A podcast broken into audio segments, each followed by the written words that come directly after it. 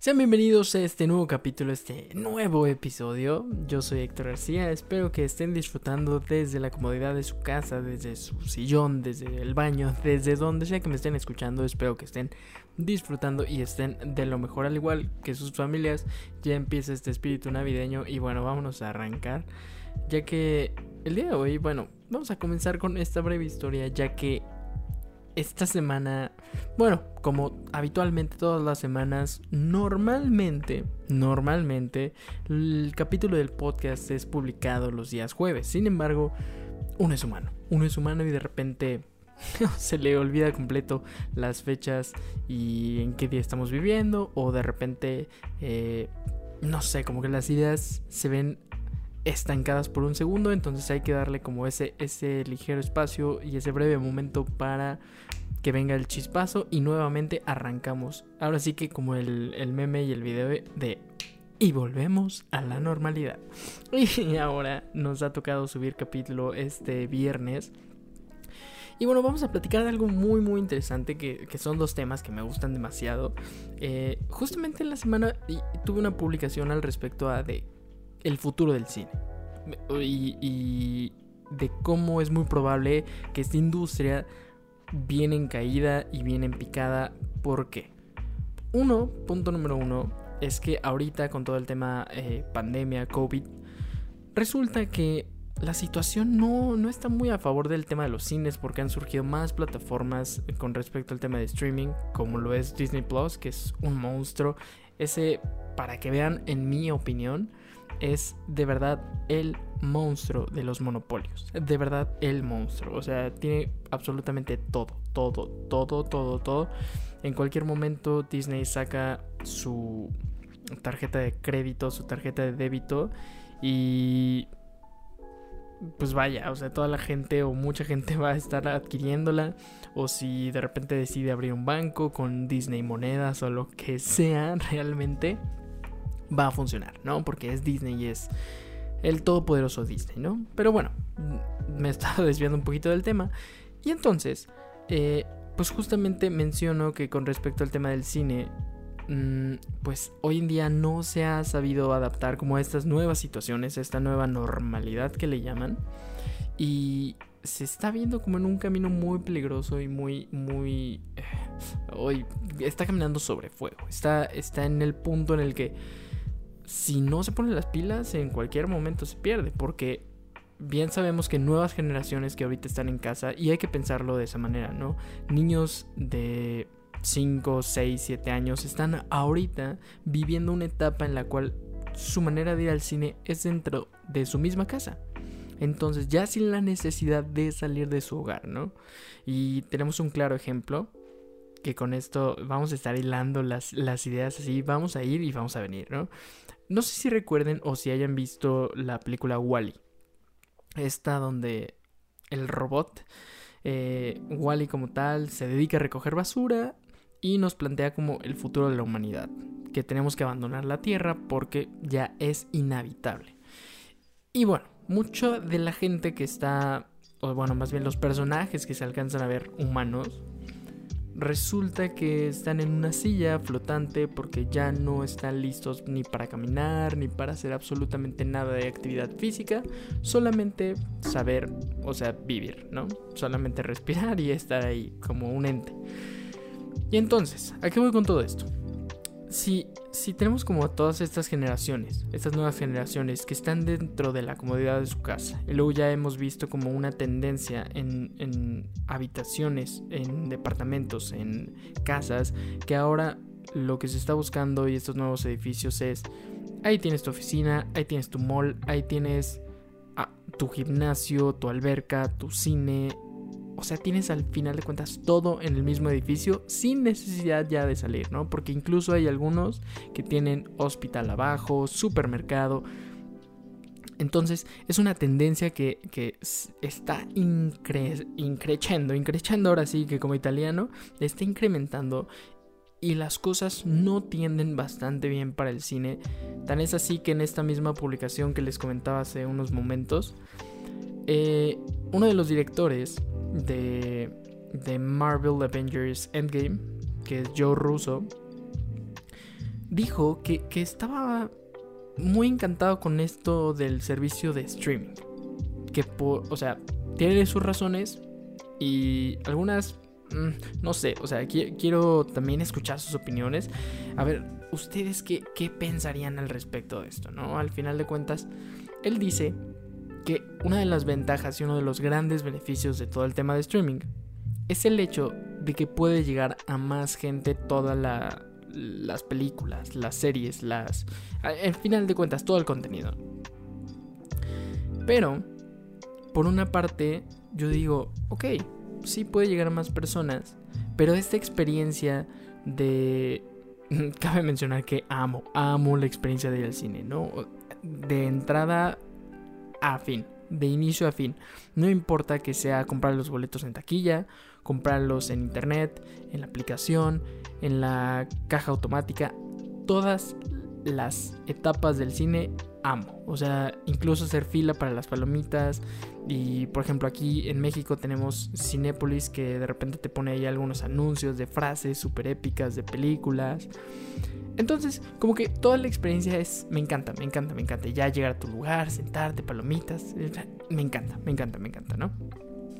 Pero bueno, este es una de las experiencias de las cuales se podría perder. O sea, ya no va a haber este momento mágico de estrenarse una película porque bien sabemos que, que, ya últimamente algunas películas como lo es Mulan, esa no salió en el cine. O sea, y no porque no, no quisiera Disney, no porque no quisieran las distribuidoras de, de cine, sino por el hecho de que la pandemia obligó a que se utilizara este nuevo recurso, este nuevo método. Y sí, Mulan fue estrenada eh, a través de Disney Plus. O sea, la primera película de Disney que se estrena a través de, su plataforma de streaming. Entonces, evidentemente, solamente los usuarios. perdón. Solamente los usuarios que tienen la, eh, ahora sí que ingreso o acceso a la plataforma de Disney Plus pudieron observar la película, entre comillas, ¿no? Porque al final de cuentas puedes utilizar diferentes fuentes de internet para, para poderla ver, ¿no? Pero de manera legal, ahora sí que de manera legal, fue poca la gente que pudo acceder a esta película, que es Mulan. Pero no sé si estoy siendo muy conservador y eso que amo la tecnología y amo que Netflix haya revolucionado esta industria. Pero sí, siento que la experiencia ya es muy, muy regular. O sea, yo puedo saber que se va a estrenar, no sé, Bichos Live Action. y decir, oye, ¿sabes qué? Pues no importa que se estrene hoy. La puedo ver mañana, pasado mañana, en dos semanas, en un mes, en un año. No importa, al final de cuentas siempre va a estar ahí, en la plataforma, ¿no? O sea, es lo que pasa mucho con Netflix. O, o por lo menos así, así siento que, lo ve mucha gente y así lo veo yo, de hecho. El decir, oye, mira, está padrísimo porque ahorita está en Netflix. Y es como, ok, pues sí está padre, ¿no? Y está padre que esté en Netflix, pero pues no estoy en el mood de ver una película de, de robots, ¿no? Por poner un ejemplo. Entonces, la verdad es que esa magia de los estrenos va a pasar a un segundo término y evidentemente el cine va a empezar a, perder punch. hay, hay, unas generaciones que vamos a estar muy apegados al cine y evidentemente no lo vamos a dejar, pero ¿qué pasará?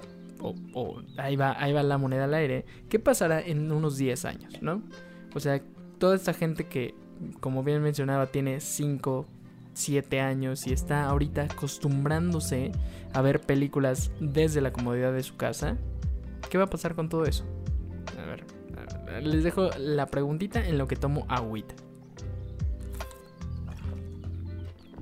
Entonces, ahí es cuando cuando yo empiezo a hacer como este tipo de conexiones en las que digo, a ver, si, si hace unos 20, 50 años tal vez, que yo no existía, pero por poner el ejemplo.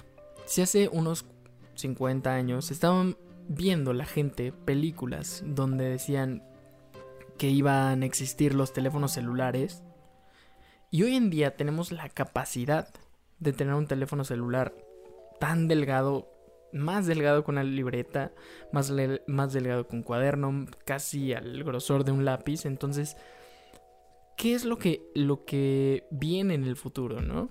Al final de cuentas, muchas de las cosas y de las experiencias que hemos vivido, evidentemente una persona se imagina el futuro de una manera y alguien se encarga de realizarlo, ¿no?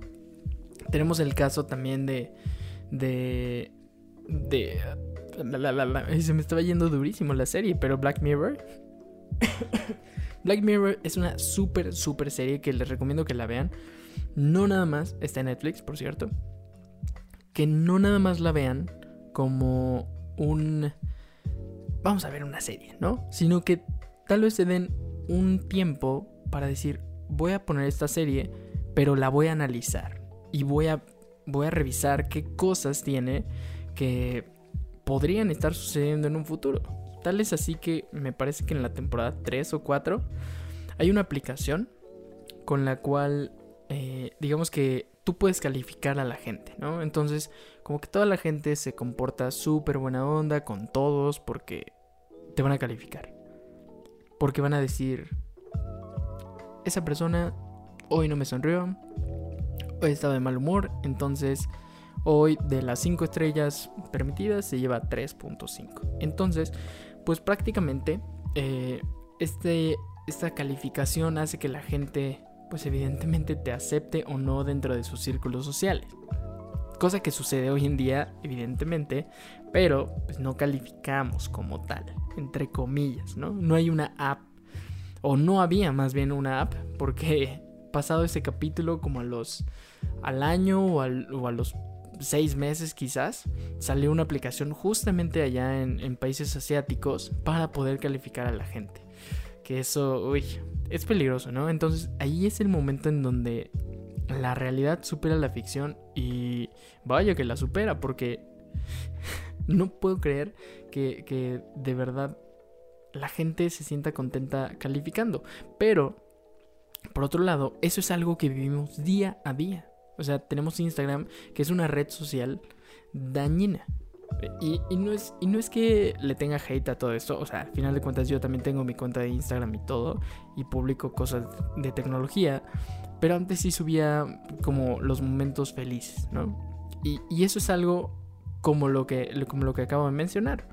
Justo una aplicación para calificar y obligar a que como que la gente esté feliz todo el tiempo y que esté de buena onda y demás y eso es Instagram, ¿no? O sea, mostrarle a la gente que siempre estás de buenas, que siempre estás de buen humor. Y en el momento en el que estás de mal humor, eso no se sube a Instagram, ¿no? O sea, que nadie vea como el lado negativo de la vida, porque ahí es el momento de felicidad. Entonces como que es una realidad la cual ya estamos viviendo y hay un sinfín de series y películas que nos han dicho yo creo que el futuro podría ser así y así. Y yo me pregunto, ¿qué es lo que va a pasar de aquí a 10 años? No sé. ¿O qué va a ser de aquí a unos 20 años? O sea, hoy en día Oppo presentó un teléfono el cual al no, no estoy muy seguro si es un sensor porque no he tenido el teléfono físicamente y de hecho apenas es un teléfono conceptual entonces, eh, parece ser un botón o tal vez un sensor en el cual tú al pasar el dedo, este teléfono, así, imagínatelo así en tu mano, y le pasas la mano, picas el botón y de repente se empieza a, a expandir, ¿no? Se empieza a expandir poco a poco y en vez de un teléfono termina siendo casi una tablet. Ese es el nuevo concepto de Oppo en 2020 que este teléfono se llama Oppo X 2021. Evidentemente la idea es, de esta marca es lanzarla justamente el próximo año. Pero ahorita, como les digo, está en un modelo conceptual. Significa que están haciendo pruebas para ver si sí si, funcionaría dentro del mercado. Y si sí, pues ya tendríamos como esta onda, ¿no? ¿Y qué pasa con todo esto? O sea, evidentemente alguien en algún momento dijo, oye, pues estaría súper cool que en el futuro tengamos un, un dispositivo del tamaño de un chicle que se pueda extender al tamaño de una tableta. Oye, pues qué cool, ¿no? Y, y, hoy en día ya es una realidad. LG también ya sacó una, una, pantalla la cual hace eso exactamente. Es decir, la pantalla se dobla, se enrolla y digamos que tú tienes tu mueble y cuando quieres ver tu televisión, enciendes, empieza a desenrollar y sale la pantalla. Oye, que me estorba y quiero poner mis vasos y lo que sea en esta mesa, ok, la enrollas. Entonces está de locura. O sea, de verdad, eso es algo que, que a mí me asombra. Y a mí me gustaría plantear como esta situación de cómo va a ser el futuro del futuro, ¿no? Porque, porque el futuro se podría decir que ya estamos, ¿no? Y el futuro futuro es qué viene después de todo esto. O sea, qué viene después de que ya podamos tener como nuestros celulares incorporados a nuestro cuerpo. O el tema de tener chips dentro de nuestro cerebro. Que eso es algo que ya también se está haciendo. Que, Elon Musk con, con Neuralink está haciendo, ¿no? Y con esto plantea curar muchas muchas es que iba a decir defectos, pero defectos no es la palabra muchas acciones o muchas cosas negativas que les ha pasado como a algún humano. Por ejemplo, dicen que con ese, que con ese chip eh, quizás tú puedas como recuperar como eh, movilidad, ¿no? Entonces está súper, súper cool. Pero eso es algo que, que hace unos años alguien, igual en una película, dijo, ay, sí, seguramente se va. Y hoy en día es una realidad. Entonces está asombroso. Y yo quiero saber qué es lo que viene en el futuro futuro. Digamos, si yo intentara plantearme y cerrar los ojos y decir, el día de mañana, ¿qué es lo que vamos a tener? O sea, yo ya no creo que existan los celulares, sino que a través de una interfaz que se va a conectar con nuestro cuerpo, vamos a poder realizar todas las acciones que hoy en día realizamos con un teléfono celular, ¿no? Marcar, enviar mensajes, que, que marcar casi ya nadie lo hace, enviar WhatsApp o la aplicación que esté en ese momento o ya ni siquiera sea aplicaciones, no, no lo sé, o sea, realmente, pero sí, o sea, va a llegar un punto en el que vamos a ser como tan automáticos que las cosas, las cosas como las conocemos hoy en día no van a ser. Entonces, eh, ahora sí que en este podcast, que, es un poquito más interactivo, y, y, debo de confesarlo, ¿no? Una parte de la inspiración del por qué este podcast está siendo más interactivo y más de reflexión para ustedes y para mí, es el hecho de que leí una noticia en la semana de Bandersnatch. No sé si se acuerdan. Perdón. Bandersnatch es este capítulo de Black Mirror interactivo. Si no lo han visto y, e interactuado, se lo recomiendo muchísimo. ¿Por qué? Porque es una experiencia muy, muy, muy padre. Y eso es algo que podremos ver en un futuro. Y eso es un futuro muy cercano, ¿no? Y, y aquí también podría entrar como tema de marketing. Si hoy en día las cosas son un poquito más personalizadas, en un futuro van a ser hiper mega. Así va a ser como, oye Juan, eh, ¿te gustaría poder viajar con tu novia Susana a la playa tal día y tal día? Entonces ya va a ser como hiper, ultra, te contra segmentado. Pero bueno.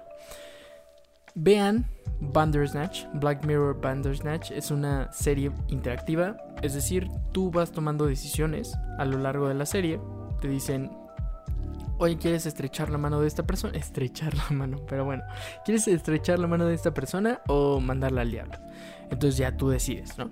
Ah, pues vamos a, vamos a ser cordiales y vamos a saludarla, ¿no? Y toda esa decisión, esa decisión que tomaste de darle la mano e ignorarlo, resulta que hace que te conviertas en el líder del mañana. Y si lo hubieras ignorado, hubiera sido un fracasado. Entonces está súper, súper interesante porque de verdad hay varios caminos y hay varios finales dentro de esa película slide serie. Entonces se la recomiendo muchísimo. Bandersnatch, así se llama. Que por cierto, Bandersnatch recibió una demanda hace poco. Ya saben que en Estados Unidos muchas cosas se resuelven a través de demandas. Y porque unos, unos cuentos que, que ahorita realmente no recuerdo el nombre, unos cuentos dijeron que, que tenían como una onda así. O sea que a lo largo del libro tú podías irlo leyendo y decía, eh, ok, elige A o B, por poner el ejemplo. Si, si tú eliges A, sáltate a la página 50 y tantos, ¿no? Si eliges B, vete a la 114, por, por decir el ejemplo, ¿no? Y entonces eh, demandaron a, a, Netflix diciéndoles que, porque Bandersnatch es una producción de Netflix, y les dijeron que, ¿qué onda, no? Que era completamente un robo, y al final de cuentas no sucedió absolutamente nada, como que fue anulada la demanda y hasta ahí la situación. Y bueno, habiendo dicho todo esto, yo creo que el futuro, ahora sí que como dice Dewey, el futuro es ahora viejo y que se vienen cosas muy, muy interesantes, pero a la vez mm, muy peligrosas, entre comillas, ¿no? Eh, el otro día también leía un, un, artículo relacionado a qué va a suceder como con todo el tema de reconocimiento facial en el momento en el que esté dentro de los supermercados. Un, un concepto que Amazon ya presentó años atrás, que es Amazon Go, con el cual tú entras al supermercado y tú puedes agarrar absolutamente todo lo que quieras y salirte sin pasar como por la caja, ¿no? O sea, tienes un, un lector, un escáner con el cual puedes ir detectando las cosas que vas poniendo, puede ir detectando, perdón, las cosas que pones en el carrito y eso en el momento de salir de la tienda se te cobra. Así. Entonces, eso es algo que ya existe, o sea, de verdad ya existe, hay una tienda en Estados Unidos y tú puedes visitarla, puedes hacer exactamente como toda la experiencia. Pero, pero, pero, pero, podría ser que en un futuro, pues ya las tarjetas, o sea, de crédito, débito, ya no sean como tal físicas, sino que ahora estén integradas a tu reconocimiento facial. ¿Qué va a pasar si una persona, por X o por Y razón, te cobra a través de reconocimiento facial y tal vez por poner un ejemplo, o sea, necesitan mucha imaginación en este preciso momento, ¿no? Y que tú realmente conscientemente no querías hacer esa compra. Por poner un ejemplo, eh, yo estoy dormido en mi cama y compré un coche dormido. O sea, ¿por qué? Porque no sé, o sea, me quedé dormido con el celular en la mano y de repente ya se me cobró el coche. Y el banco dice, es que tú autorizaste. Pero yo estaba dormido, ¿no? O sea, justamente viene como esta, esta parte ética en la cual ahora sí que un gran poder conlleva una gran responsabilidad. Y entonces el futuro puede ser o muy prometedor o muy peligroso, como ya les había dicho. Y ya sin, ya para darle un cierre a este podcast, yo de verdad los invito nuevamente a que vean de verdad esa serie y me platiquen qué tal, o sea, qué piensan al respecto, cómo, cómo sintieron, o sea, que sí, de verdad, porque, porque es un mar de sensaciones como todo esto de Bandersnatch y se van a dar cuenta que está muy, muy buena y que es el futuro del cine, o sea, o bueno, el futuro de las series, porque el cine, repito, quién sabe qué vaya a pasar con, con esta industria después del coronavirus, después de toda esta pandemia, después de toda esta situación. Porque podría de verdad morir mucho más pronto de lo que nosotros creemos. O sea, ahorita generaciones que tenemos 20 años, en 20 años vamos a tener 40. Y entonces tal vez ya no seamos como la generación tan llamativa. No, no sé, o sea, realmente esta parte del cine, yo creo, yo creo, sinceramente, que no va a pasar de 20 años, a no ser que hagan algo maravilloso para seguir adelante en esta industria. Ustedes déjenmelo saber en alguna parte de mis redes sociales. Voy a dejar un poll ahí en Twitter, voy a dejar un poll también en Instagram, ahí pineado hasta arriba. En todas mis redes sociales estoy como arroba hgarram y ahí ayúdenme a votar y a decidir si creen que esta industria del cine va a desaparecer o va a cambiar radicalmente 180 grados a como la conocemos hoy en día. Espero que tengan un gran y excelente día. Espero que les haya gustado primero que nada este capítulo, que lo hayan disfrutado, que hayan reflexionado con respecto a las cosas que veremos en el futuro. Y espero que tengan un excelente fin de semana. Yo soy Héctor García y desde este lado del micrófono les digo shut down.